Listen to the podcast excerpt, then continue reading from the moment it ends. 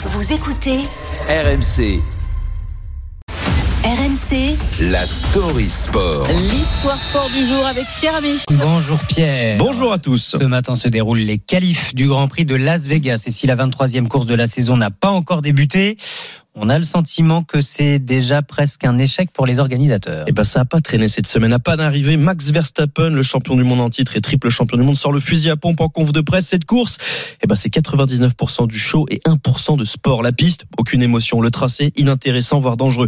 Pour la première séance d'essai libre, une bouche d'égout se soulève au passage de la Ferrari de Carlos Sainz.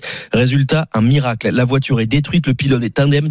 Mais Fred Vasseur, le patron de Ferrari, lui, est furieux. En conférence de presse, il lâche. C'est inacceptable pour la Formule 1. Pourtant, le parcours dans les rues de Vegas a été pondu par les Tilke père et fils, deux hommes rompus à l'exercice du traçage de circuit depuis plus de 25 ans et qui ne font pas dans la fausse modestie. Je cite, c'est une œuvre d'art, une art une part de science et une part de magie. Le premier tour de passe-passe pour le duo allemand, eh bien, c'est réussir à faire un tracé de 6 km en pleine ville en passant par le Bellagio, le César Palace, la fausse tour Eiffel, le strip, le tout sans déranger les activités touristiques de la ville. Alors pourquoi craint-on le four?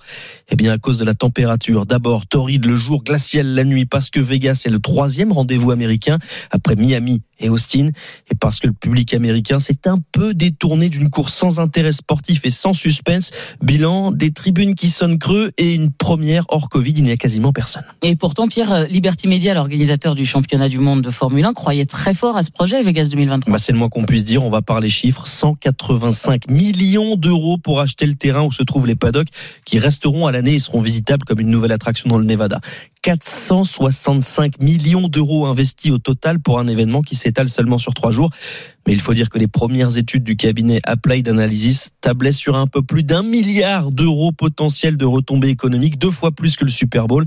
Reste qu'en essuyant les critiques de Verstappen, le plus grand pilote actuel, et de Ferrari, l'écurie mythique par excellence, Liberty Media se coupe de son canal historique. Une fois de plus, l'organisateur semble avoir cédé aux sirènes de l'argent. Mmh. Mais comment leur en vouloir? La Formule 1 a connu une croissance économique de 25% en un an et Ah surtout un peu plus de 2,5 milliards d'euros de Oui. profit. Ah. D'accord, nous aurons compris. Merci Oui. beaucoup. Viva Las Pierre Vegas.